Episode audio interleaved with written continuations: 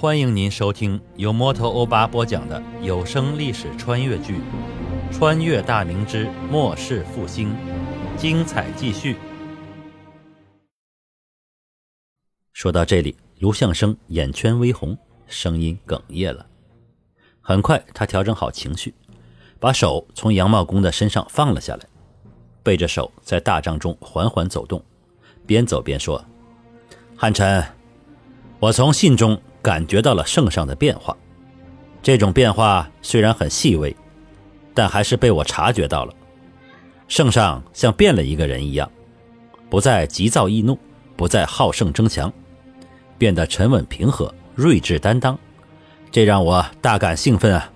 汉臣，告诉你，圣上思及我部一向缺少粮饷，已经从内堂中下拨钱粮于我。因地方不敬，粮饷已运至汝州。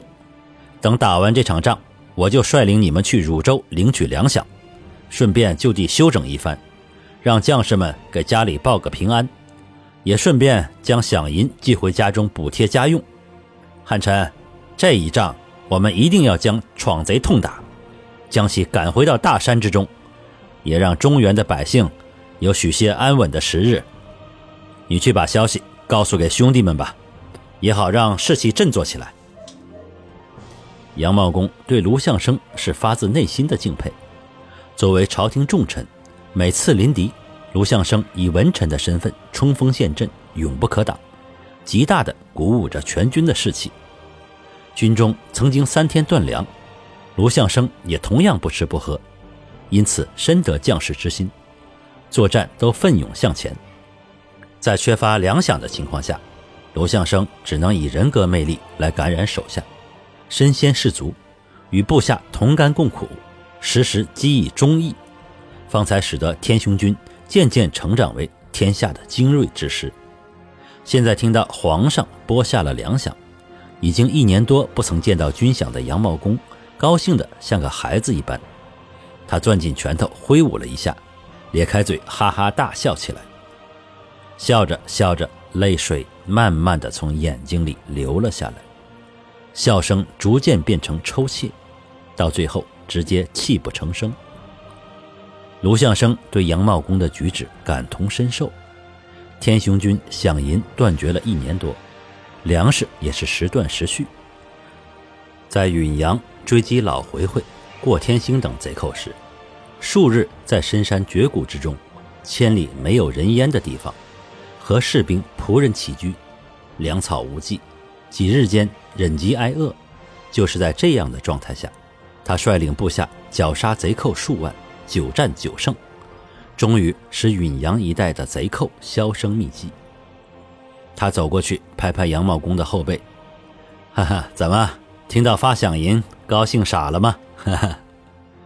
杨茂公止住哭声，用手背抹一把脸上的泪水，红着眼睛说道：“末将想到了那些阵亡的兄弟，他们的家人现在还不知道他们逝去的消息，家里的老少。”还盼着他们把饷银寄回家中养家糊口呢。末将刚才想过了，把自己的那份饷银分成数份，给和末将相熟的阵亡兄弟们寄回家中去。虽然不多，但也算末将的一份心意。话未说完，再度哽咽起来。卢相生眼中泪水滚滚而下，数度开口，数度哽咽难言，良久，心情才平复下来。他神情庄重地开口道：“自崇祯二年起，跟随卢某征战的兄弟，阵亡者已经数百了，伤残者也逾数千。卢某愧对其家中父老妻小。虽然朝廷有治抚恤，但对于一个但对于一个鲜活的生命来讲，那点抚恤微不足道。其家人在失去亲人的痛苦后，还要艰难度日。”只是我虽有心，但无力改变这些。好在我们有位明君在位，汉臣，圣上以明旨颁发天下，所有在与刘贼剑弩作战中奋勇杀敌战没者，抚恤家人白银一百两，永业田二十亩，伤残者减半。圣上还要在京城建祠立碑，将所有为国牺牲的将士姓名刻于碑上。每逢节日遣官祭祀，大明不亡，香火不断。我也是刚刚从邸报上看到的消息。你先把消息说出去，等此次战后，我会让书记官与你一起统计这六年来阵亡及伤残的将士姓名籍贯，然后上报兵部，后事会由兵部照章办理。圣上为防止抚恤银被侵吞，还特意让兵部、督察院、锦衣卫各派人监督此事。有如此明君，何愁将士们不奋勇杀敌呢？剿灭刘贼之事。大有可为啊！杨茂公简直不敢相信自己的耳朵，他愣了一会儿，高声叫道：“都帅，你刚才说的是不是真的？”卢相生微笑地看着他，表情肯定的大大的点了一下头。杨茂公嗷的一声，转身冲出大帐。不一会儿，卢相生所说的迅速传遍整个天雄军营地。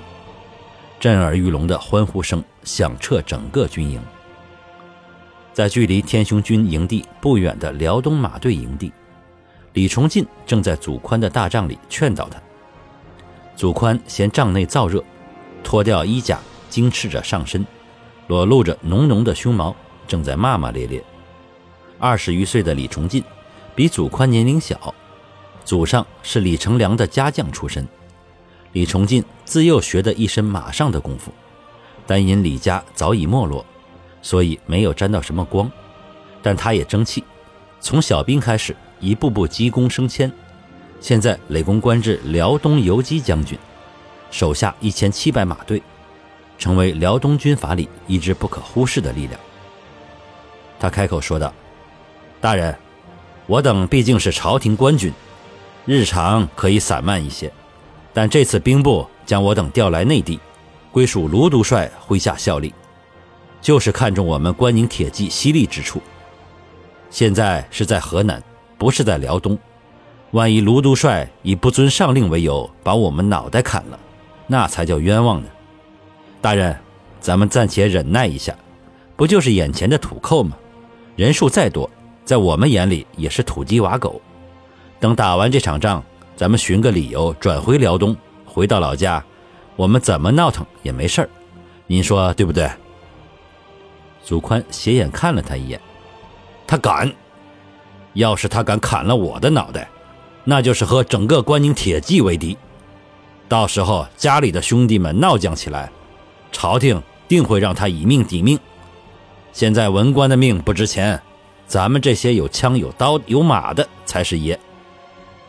李崇进赶紧陪笑，卑职当然知道大人所言属实，但好汉不吃眼前亏，咱们就当给朝廷一个面子就是了。祖宽哼了一声，李崇进使了个眼色，一旁祖宽的亲兵过来给他套上盔甲。李崇进说道：“我回去招呼儿郎们吃饭，等会儿开战，咱们看看卢督帅是不是真的会冲锋在前。要真那样。”我李崇进就服了他。祖宽不屑地撇撇嘴：“你啥时候见过文官冲阵的？还不是耍耍嘴皮子？待会儿还得指望老子们卖命，最后功劳全是他的。娘的，老子想想就气得慌。就你说的，像他卢相生要真敢冲阵，就算一个刘贼也没杀，老子也服他。”